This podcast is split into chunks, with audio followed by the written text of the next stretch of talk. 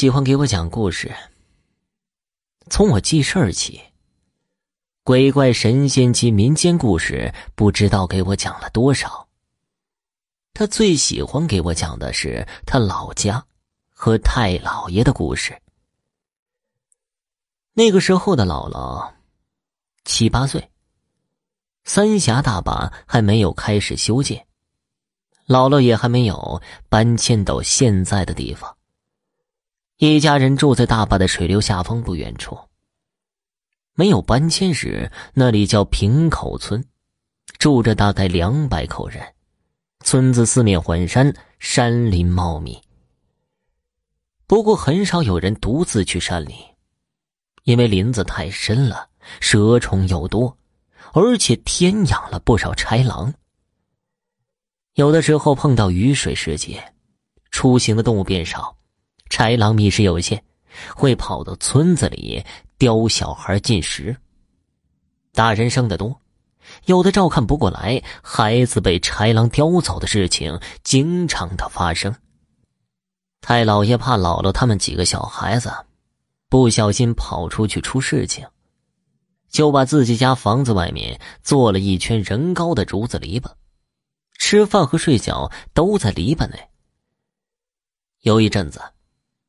天气干热无雨，山里的豺狼没有出来活动的迹象。大人们都稍微的放松了一口气，孩子看管的也没有那么严了。哪晓得一天半夜的时候，叫嚷声和哭声骤起，村口灯火通明，不知是谁家的孩子丢了。那天呢，是村长家里有事儿。不少人都聚在村长家堂屋。村长媳妇儿在厨房煮了一锅豆荚。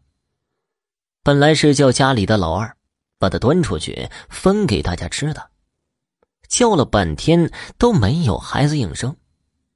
村长媳妇儿一下子就慌了。大家在房前屋后找了个遍，都没发现孩子。再不想也不能明白孩子是被豺狼给叼走了。大家商议，一起上山去找孩子。毕竟孩子刚刚还在身边呢，被豺狼叼走的话，大概还在狼背上，没有来得及下口。只要把狼给追惊着了，松了口，说不定还有一线生的希望。众人拿着火把，纷纷的上了山。山这头和山那头，一时间满天的火光。太老爷听上门报消息的人说了大概的事情经过，拿着火把也跟着一起上山去找孩子了。据说呀，是找了整整一个晚上。早些时候还能听到孩子在山里哭着叫娘的声音，后来越来越弱，到后面就没有了声音。眼见天也快亮了，村长知道希望渺茫了，忍着丧子之痛，把大家遣散回家。村长媳妇儿一把鼻涕一把泪，坐在屋门口嚎啕大哭。